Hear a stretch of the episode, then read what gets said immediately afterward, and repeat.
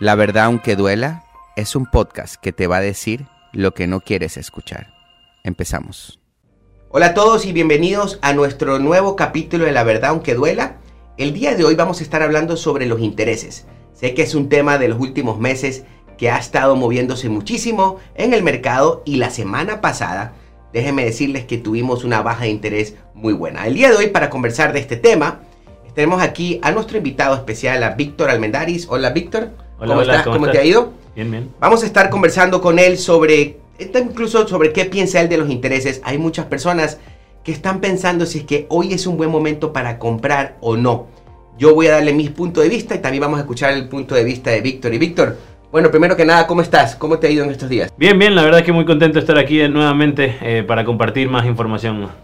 Bueno, sabemos que estábamos hablando hace un ratito sobre que los intereses terminaron la semana pasada eh, bajos, ¿ok? Yo creo que desde el día martes o miércoles empezamos a, a ver cómo los intereses empezaron a bajar un poco.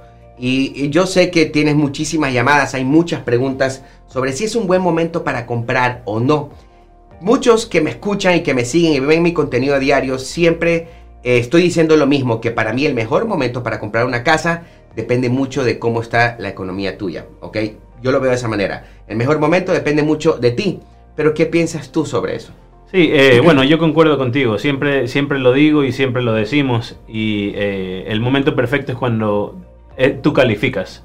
Ese es el momento perfecto. No importa si los intereses están altos, si los intereses están bajos, si los precios de las casas subieron, si los precios de las casas bajaron, si entramos a recesión, no entramos a recesión. El momento perfecto o que para comprar una propiedad es cuando tú calificas. ¿Qué crees tú, Víctor, que es el, ah, el objetivo de esta alza de los intereses? Que, eh, explica, quiero escuchar tu punto de vista. Escuchamos muchísimos puntos de vista el día de hoy. Hay muchas personas que hablan de una inflación, hay muchas personas de, que hablan de que se viene una crisis o ya estamos viendo una crisis. A mí me encantaría escuchar tu punto de Sí. vista. Eh, bueno, este tema es bastante complicado, ¿no? Porque inclusive todos los economistas especializados en esto, eh, hay diversas opiniones, ¿no? Yo te voy a dar la mía. eh, y yo sí concuerdo, la inflación está bastante alta, están hablando de porcentajes arriba del 8%. Eh, y cuando, cuando pasa este tipo de cosas, lo que se hace es que se aumentan los intereses, no solamente para préstamos hipotecarios, sino intereses para tarjetas de crédito, para líneas de crédito, préstamos personales, carros. Todos los intereses aumentan para poder eh, reducir la demanda y así que el, el- el supply o las la cantidad de cosas que haya disponibles aumente y se tranquilice un poquito el mercado para bajar la demanda eh, es, es el objetivo principal. Claro. Entonces, este, yo pienso que eh, dentro de todo el, el gobierno está haciendo un buen trabajo en este tema específico. Eh, tal vez a mucha gente no le gusta la forma en la que están subiendo los intereses, pero en algún momento tienes que tomar acción para poder bajar un poquito lo- los precios de todo y la demanda. Y nada, este, el otro día casualmente leía un artículo de una organización eh, de profesionales en bienes y raíces que decía, y me pareció muy interesante, la última vez que la inflación estuvo bastante alta como, estu- como está ahorita, eh, fue cuando Ronald Reagan era presidente de los Estados Unidos. Y él, eh, una de las decisiones que tomó fue subir los intereses. Y adivina en cuánto estaban los intereses en esa época cuando él lo subió para un préstamo FHA. Me imagino que el 18%. 13%. Claro. 13%. Entonces, imagínate, 13% en aquella época. Ahora estamos al 6, 6 6.25, 5.8, dependiendo de crédito y varios factores. Y la gente está que como que si fuera un incendio, ¿no? Claro. Y claro, es mejor que los que teníamos cuando estábamos en el, en el medio de COVID. No que, no, no que ya no existe, sí existe, pero ya no estamos en la crisis que estábamos antes. Eh, entonces sí, están más altos, pero igual históricamente siguen siendo bastante bajos.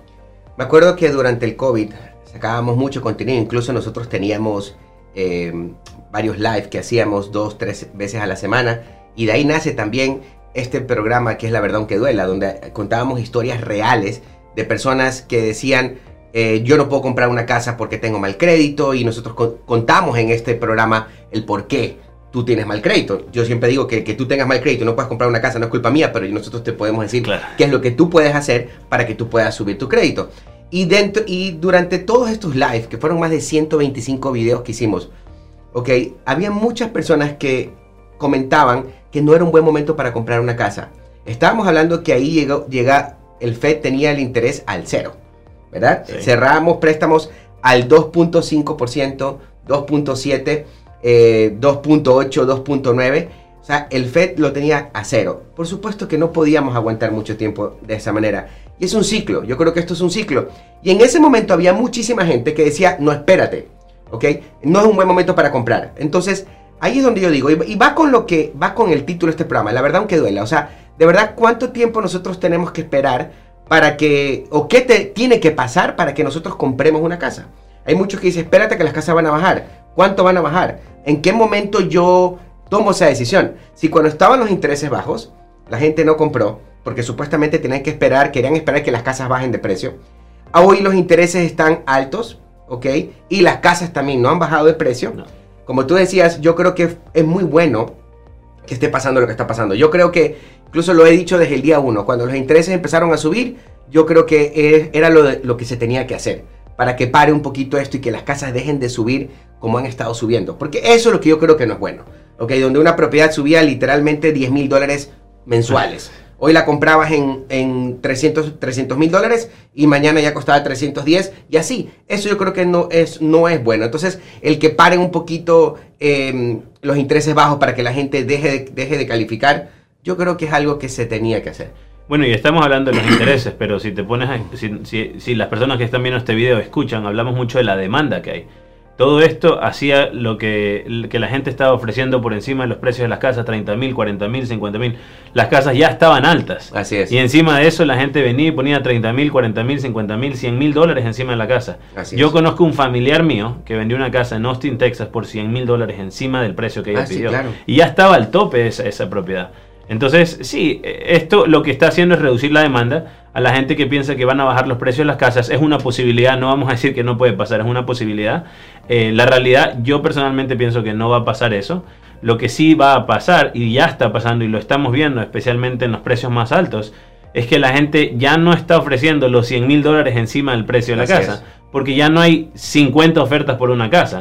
Ya estamos de nuevo regresando a la realidad que era 3, 4, 5 ofertas por una propiedad. Mira tú cuál es la que más te conviene como vendedor. Elige de, acuerdo a tu necesidad, el tiempo del préstamo, el tiempo hasta el cierre, eh, si te están ofreciendo algo dinero extra, si te están pidiendo ayuda o no eh, la persona que está ofertando comprar tu casa. Entonces estamos volviendo a la normalidad, que ese es el objetivo y la, el efecto de la causa que viene a ser la subida de los intereses de parte del gobierno. Así es. Yo creo que para mí, eh, Víctor, las casas no van a. No van a bajar. En los siguientes cinco años, las casas van a subir de precio. La casa que compras el día de hoy en 5 años va a estar más cara, definitivamente. Puede ser que la casa la compres el día de en 300 mil, dándote un ejemplo, y de repente eh, no suba a 330 mil en un año. Dicen que en realidad lo que normalmente sube una propiedad es el 10% anual. Pero no suba tanto así. Pero, pero sí te puedo asegurar que esa casa que compras hoy en 300 mil, en 5 años, ¿ok? La casa va a estar más cara. No va a estar más barata. Eso sí te lo puedo asegurar. Ahora, si compras hoy con intereses altos, siempre tú puedes refinanciar un préstamo, un préstamo y puedes bajar el interés. Eso es algo que lo puedes solucionar. Lo que no puedes solucionar es cuando las casas ya subieron y ya no puedes regresar cinco años atrás, ¿verdad? Para mí no van a bajar y yo creo que es algo que te lo, lo, hablo mucho, sacamos mucho contenido. Hace hay un video que, que incluso quiero volverlo a sacar y hablar un poquito del tema, donde yo te demuestro en ese video la diferencia entre comprar una propiedad con intereses bajos, cara, que supuestamente una, una propiedad barata con intereses altos. ¿ok? Y eso lo hablé muchísimo durante ese momento que los intereses estaban bajos. Pero siempre está la persona que trata de, decir o de justificarse, porque yo creo que eso es una justificación, diciendo, ¿sabes qué? Ahorita yo no me siento listo porque no tengo una economía eh, sana en mi casa como para poder comprar una propiedad. Entonces empezamos a buscar cuál es el tema del momento, ¿verdad? ¿Cuál es el tema del momento? Intereses altos, por eso no compro. Casas caras, por eso no compro. Ese, es el tema del momento y por eso estamos justificándonos. Es lo que yo pienso, es mi manera de pensar. Yo creo, ¿ok? Que cada uno de nosotros vive su propia crisis, ¿ok? Yo creo que hay personas, por más de que la economía esté muy bien, que ya viven en crisis, ¿ok? Aunque la economía esté bien. Yo creo que hay personas que ganan mucho dinero, ¿ok? Y están en crisis. También veo personas que, hay, que no ganan mucho dinero y no viven en crisis, ¿ok? Porque tienen un orden. Por eso es que yo siempre digo que tú compra una casa cuando de verdad tú estés listo para hacerla, cuando tu economía no está en crisis. Entiendo que hay cosas alrededor que nos puede afectar y que por supuesto las cosas son más caras, el trabajo no ganas lo mismo, eh, hay cosas que afectan un poco, pero creo que tienes que estar preparado para ese tipo de cosas. Por eso es que es importante tener un fondo de reserva, es súper importante. Por eso es que es importante analizar tu crédito, ok, analizar tu ingreso, a ver si de verdad puedes comprar una casa en ese momento a ese interés. Si ya después puedes refinanciar y bajarlo, perfecto. Pero piensa en lo que si tú puedes pagar la casa el día de hoy. Es lo que yo pienso. Sí, no, concuerdo, concuerdo totalmente. Eh, el otro día también eh, hablamos mucho de ejemplos, ¿no? De historias reales. Eh, y casualmente tuve una señora la semana pasada aquí conmigo que ella compró su casa, los que son, que son de Texas, de Colony, y ella compró su casa en su momento y le costó hace como 16 años. 139 mil dólares. Y esa misma casa este, hoy día vale arriba de 350 mil dólares. Cuando la señora la compró y vino con los hijos. Este, este, me encanta esta historia porque terminé dando clases de finanzas en vez de, de préstamos de casas. Y estábamos sentados y la señora dice, este, el interés de la señora cuando compró la casa era el 12%. Y entonces el está, estamos viendo lo de refinanciamiento y le, explicaba al hijo que el interés iba a estar alrededor del 6.1 y le explicaba por qué, que los intereses han subido, que hace dos semanas más o menos fue la alza más grande dentro de 28 años de intereses. Le estaba explicando todo eso al hijo y el hijo me dice, sí, pero voy a pagar 6.125% en 70 y pico de mil dólares que debía la señora. Dice, eh, no hace sentido, dice. Dice, prefiero, prefiero yo mejor este, comprarme un carro me dijo. Ok. Ok, yo le pregunto, entonces empezamos. Ya. Me gustan los números, me gustan las finanzas. Entonces le digo, le digo, bueno, ¿y cuánto te va a costar el carro? 35 mil dólares. Ok, perfecto. ¿Y cuál es el interés? Fuimos y como no tengo crédito, me estaban cobrando el 21%. Wow. Y yo me quedé 21%. ¿Y te vas a comprar el carro? Estoy pensándolo. Y le digo, ¿qué es lo que te detiene a ti de, refinanciar tu casa del, 3, del 12% al 6.125 cuando tan solo debes 70 y pico de mil dólares? pero te motiva a ti a comprar un carro eh, de 30 y pico de mil dólares al 21%. Y entonces él me dice que yo necesito un carro. Y yo le digo, ok, perfecto. Y la gran pregunta que le hago a todos los clientes con pagos de carros muy altos. El carro de 4 mil dólares no te lleva de punto A a punto B, necesitas el de 30 y pico de mil dólares que te lleve de punto A a punto B. Y bueno, y seguimos conversando y seguimos conversando. Triste final, en este caso en particular, el hijo de alguna u otra manera convenció a la señora de que mejor era esperarse. Eh, que los intereses van a bajar. Bueno, no hay problema, ella debe realmente poco. Igual le di orientación de cómo hacer para pagar más, eh, más rápido la casa y todo ese tipo de cosas. Pero lo que más me llamó la atención es que las personas mentalmente utilizan un bloqueo. En el que dicen 6% para una propiedad es muy alto, pero el 21% para un carro no lo es. Y eso es completamente, el interés el interés, sin importar la cantidad, sin importar el bien, sin importar, es, es un interés alto. Claro. Entonces analiza tú cuál es la, mejor, la mejor opción para ti. Yo creo que, y me encanta esa historia porque eso creo que nos pasa en algún momento a todos, ¿ok? Siempre nos dejamos llevar por la emoción de ese momento. Escuchando tu historia, eh, a ese chico lo que más le importaba era lo que le iba a hacer sentir el tener ese carro en ese momento. Como ya la casa la tenían, entonces no había ningún problema, ya están acostumbrados al pago, ya la tienen, no es algo que él va a adquirir en ese momento, en los siguientes 90 días. Yo siempre hablo de los primeros 90 días son claves cuando tú compras algo, porque te vas a sentir muy bien en los primeros 90 días eh, y no, te importa si fue una deuda o un pago alto, una deuda alta, una deuda grande, pero después de los 90 días, si no te, no te reinventas otra vez, vuelve eso que era un sueño termina siendo una pesadilla, ¿ok? Y eso pasa incluso con las casas. Por eso es que yo digo que es importante que compres la propiedad para la que tú de verdad puedes pagar, no para la que tú calificas. Son dos cosas completamente diferentes. Entonces, ahí no le importaba el interés porque era un carro lo que tenía. Como lo que tú dices es muy cierto. Si puedes comprarte un carro que de 4 mil dólares, que al final del día va va a, cumplir el objetivo, que es de que te lleve y te traiga, nada más. Y te está preocupando tanto de, de refinanciar tu casa de 12 al 6%, pero no te importa comprar un carro al 20 y pico por ciento. Entonces yo creo que ahí va mucho la parte emocional, ¿ok? Donde a veces nos dejamos llevar mucho por eso y créame que eso de ahí a los 90 días se te va. Apenas compras un carro, no, eh, el carro supuestamente de tus sueños, quieres ir a comprar la leche y el pan todos los días a cada rato porque quieres manejarlo, pero ese carro deja de oler a nuevo en los siguientes 90 días, ¿ok? Y ahí es donde empiezas a darte cuenta que no fue la mejor decisión que, tú, que tomaste. Y después esas personas vienen con nosotros a decirnos, yo no quiero, no puedo, quiero comprar una casa, pero no puedo comprar una casa porque tengo el pago de un carro de mil dólares al mes y muchos no califican para eso.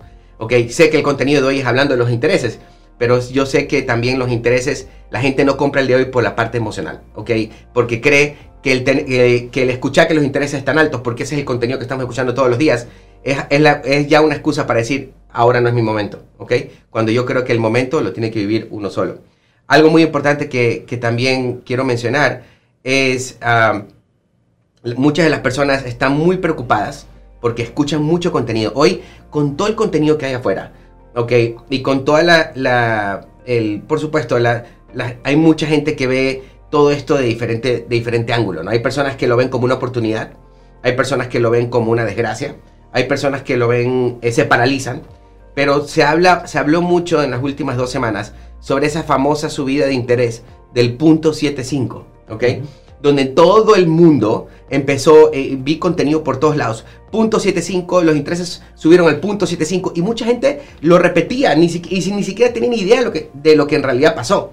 Ok, y el punto 75, el punto 75, los intereses subieron al punto 75. Le preguntó a una persona, bueno, y cuéntame, ¿cómo te va a afectar, cómo va a afectar esos intereses? No sé, pero sé que subieron punto 75, ok. Y si nos ponemos a indagar un poquito más, a ver, a profundizar más sobre ese tema, lo que decías hace un ratito, eh, hay que ver bien qué fue lo que subió, porque incluso ese día los intereses bajaron un poco cuando se anunció eso. Entonces, tenemos que de verdad eh, dejar un poquito eso y de verdad entender un poco más. Y para eso nosotros creamos este contenido para que la verdad la gente se eduque, para que la, verdad la gente entienda que esos intereses, los intereses no es que subieron un punto 75.